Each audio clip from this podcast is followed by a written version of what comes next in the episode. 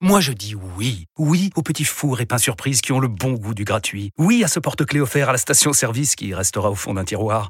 Oui à une pizza achetée, la deuxième offerte, parce que celle offerte est toujours meilleure. On préfère tous quand c'est gratuit. Chez Skoda, profitez de deux mois de loyer offert sur une sélection de modèles jusqu'au 31 mars. Portes ouvertes ce week-end. Skoda. Deux loyers offerts après premier loyer en LLD 37 mois sur toute la gamme Skoda, Orenia et Enya Coupé, c'est accord par Volkswagen Bank. Détails sur skoda.fr. Au quotidien, prenez les transports en commun. Vous écoutez RMC.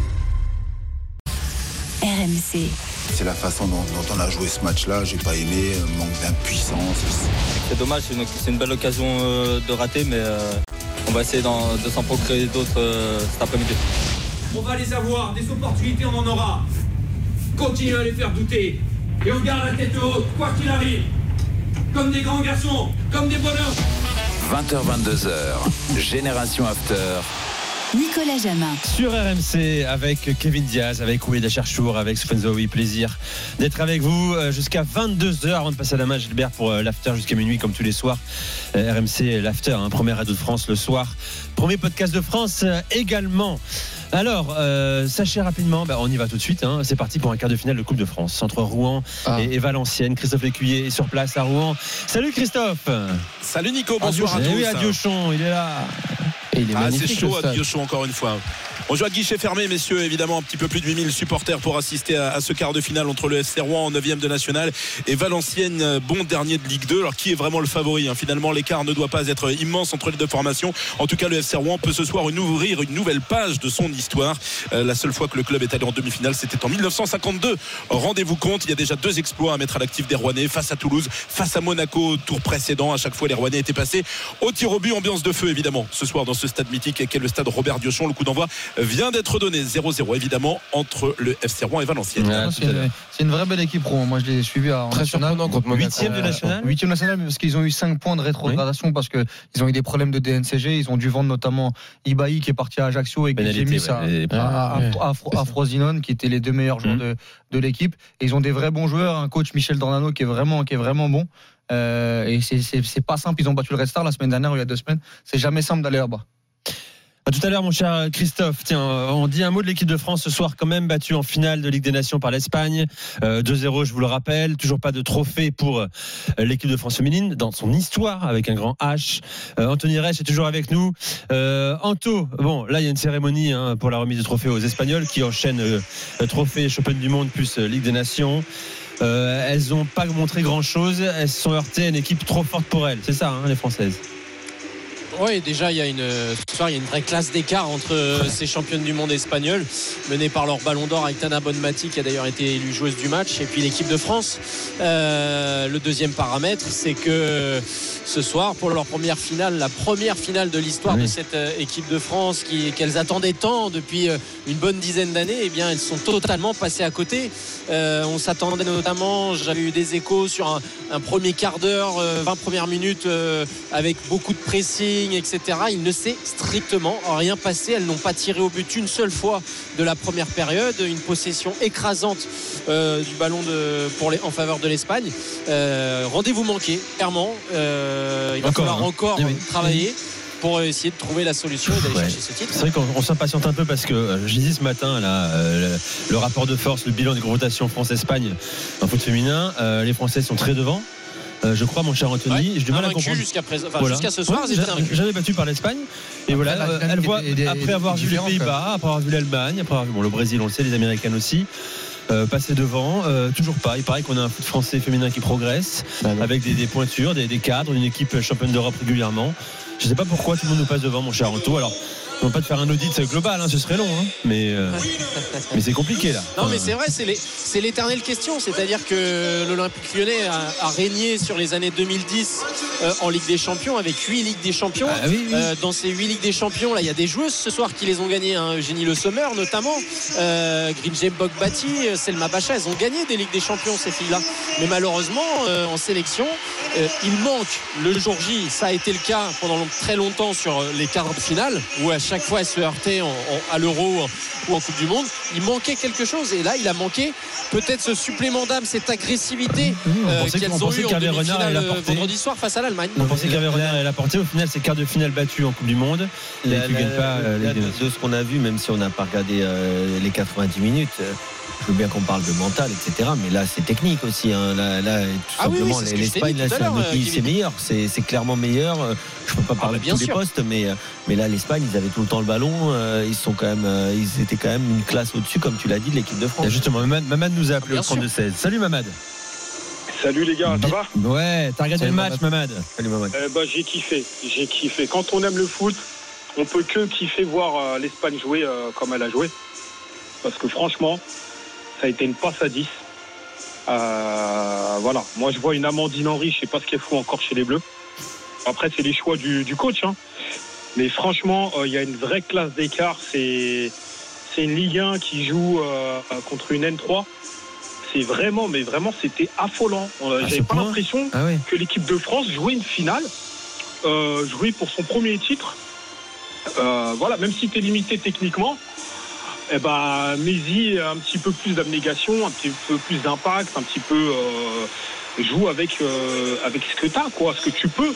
Mais techniquement, les Espagnols, euh, ça a été très très fort. Moi, le, je vois la bonne Massi là, du Barça, euh, Hermoso, mais c'est, c'est- franchement, j'ai plus kiffé ce match-là que certains matchs qu'on regarde euh, euh, Le en week-end en 1, Ligue 1, ouais, euh, le week-end en Ligue 1, quoi. Techniquement, c'est, mais c'était une passe à 10. Elles étaient, euh, moi, j'ai vraiment, j'ai pris mon pied en fait. J'ai, j'ai kiffé. Bon, ben c'est bien de l'entendre en Voilà. tout cas. Le beau Euh, football comme ça, euh, voilà. Moi, j'ai aimé le Barça, le Barça de, de Guardiola. Mais là, en fait, il y avait Ouais. des, Il y a un il y avait ADN. des phases euh, de jeu. Tu te disais, mais euh, c'est quoi là? Il y a, il y a Xavi, il y a Ouais, ouais. c'est au féminin, quoi. mais vraiment. Non, mais c'est la vraiment, vérité. je- la Je vous hein. encourage à regarder le match. On l'a regardé, on, On a regardé, effectivement, on a une- ouais, une à 10. Tiens, attends, Mamad, euh, vraiment. Anto, objectif, tu as dit Jeux Olympiques, à Paris en plus. C'est quoi l'objectif euh, à Paris? L'objectif, c'est la médaille. C'est la médaille, bon. puisqu'il manque aussi là une médaille à cette équipe médaille. de France qu'elles n'ont jamais eu encore. Donc il faudra aller chercher la médaille. Évidemment, elles iront, euh, elles ont aussi l'ambition d'aller jusqu'au bout. hein, le titre olympique à la maison, mais Oui. va falloir sérieusement se remettre en question. Merci Anto, on passe à la Même réaction, si pas réactions à découvrir sur le site rmsport.fr.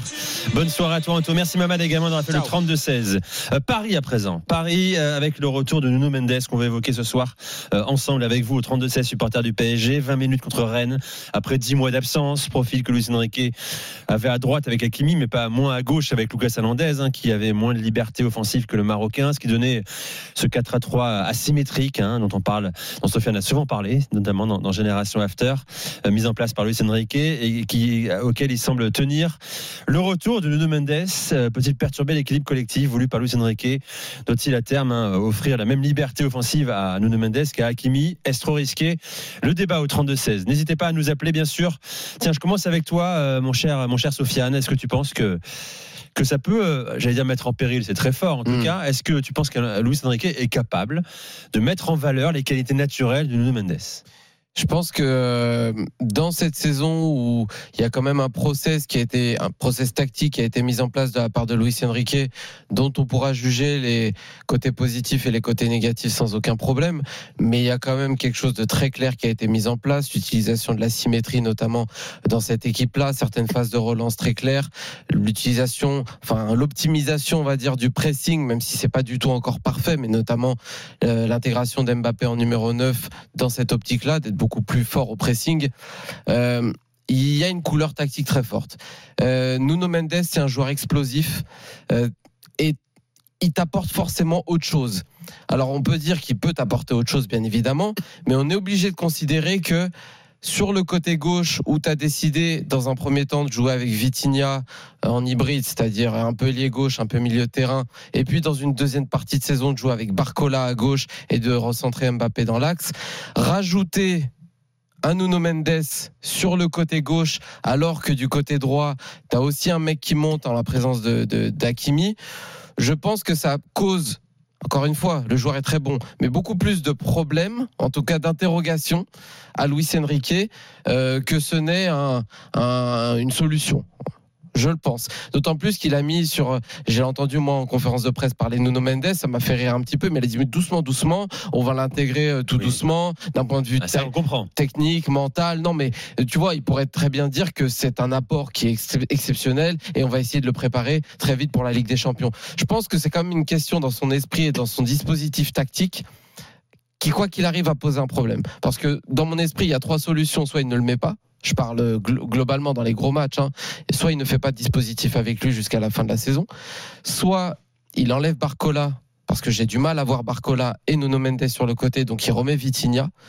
Soit il passe à une vraie défense à 3 et il assume les vrais pistons avec Nuno Mendes et Hakimi, mais met vraiment trois défenseurs centraux.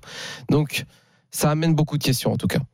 Kevin. Non, moi je pense pas que pense pas que Nuno Mendes euh, est un problème ou sera un problème, euh, même si je vois ce que je vois veut dire Sofiane. Non, non, moi je pense au contraire que l'animation pourra être euh, différente avec une autre asymétrie qui est bien plus connue, notamment en Espagne et au Barça par Luis Enrique, c'est-à-dire que ça peut être le numéro 6 en la personne de Ugarte ou même de Danilo parce que c'est quand même son rôle initial Ou de Fabien euh, Ruiz. de- ou, ou de Fabien Ruiz mais de, de faire ce numéro 6 qui va glisser entre les trois défenseurs centraux pour la phase de construction et laisser un peu plus de liberté à Nuno Mendes à l'image d'un Jordi Alba et de l'autre côté à Hakimi à l'image d'un Dani Alves donc non je, je pense pas que ce sera un problème du tout Nuno Mendes est au contraire quelqu'un qui va résoudre pas mal de pas mal de, de problèmes plutôt que d'en poser parce que c'est un gars qui, s'il arrive à revenir à 80 90 voire 100% bah, c'est un joueur qui est tout simplement exceptionnel dans Ça, sa capacité d'accélération. Euh, et aujourd'hui, le Paris Saint-Germain est, est- est très prévisible puisqu'il n'attaque quasiment que sur cette phase d'asymétrie, en tout cas pour les est-ce que c'est que c'était subi par Luis Enrique ça ou est-ce que c'est Ah, ça pas. à une théorie? C'est la question quoi à un, un choix tactique euh, cette asymétrie Ça, ça dépend. hein. Je pense que n'importe quel entraîneur s'adapte à son effectif. Aujourd'hui, euh, Pep Guardiola est capable de jouer avec quatre défenseurs centraux. Euh, si derrière euh, il avait, euh, quand il avait Cancelo au top, eh ben, il mettait Cancelo quasiment numéro 10 alors qu'il démarrait arrière gauche, alors que c'est un arrière droit, mais il lui permettait de venir au milieu, voire euh, monter en numéro 8, voire en numéro 10. Donc, je pense que Luis Enrique, comme n'importe quel entraîneur de haut niveau, s'adapte à son effectif. Il n'avait pas Nuno Mendes, il a fait 100, mais je pense qu'avec le Portugais, eh ben, il fera, il fera d'autres choses. Walid Moi, je suis d'accord avec Kevin. Alors, ce sera une nouvelle donnée. Euh, et Sofiane l'explique. Il y aura plusieurs euh, solutions pour, euh, pour euh, s'adapter euh, aussi aux qualités de Nuno Mendes. Parce que pour moi, euh, je reste persuadé que Nuno Mendes, à 100%, c'est top 3 joueurs du Paris Saint-Germain. Et il l'a montré notamment sur la très très belle période euh, de, du PSG l'an dernier, où avec Neymar, sur ce fameux côté gauche, euh, les deux euh, se trouvaient très très bien et, c'était une vraie vraie force du Paris Saint-Germain. Je rappelle, je, ra- je rappelle aussi que sur le match aller contre le Bayern Munich, on a beaucoup parlé de l'entrée de Mbappé, mais c'est surtout lui en deuxième mi-temps qui faisait d'énormes différences pour servir Mbappé dans les meilleures dans les meilleures conditions. Donc en fait, moi je peux pas utiliser le mot problème en fait avec Nuno Mendes. Après, il va falloir voir aussi euh, comment il va revenir. Est-ce qu'il va être à 100% directement?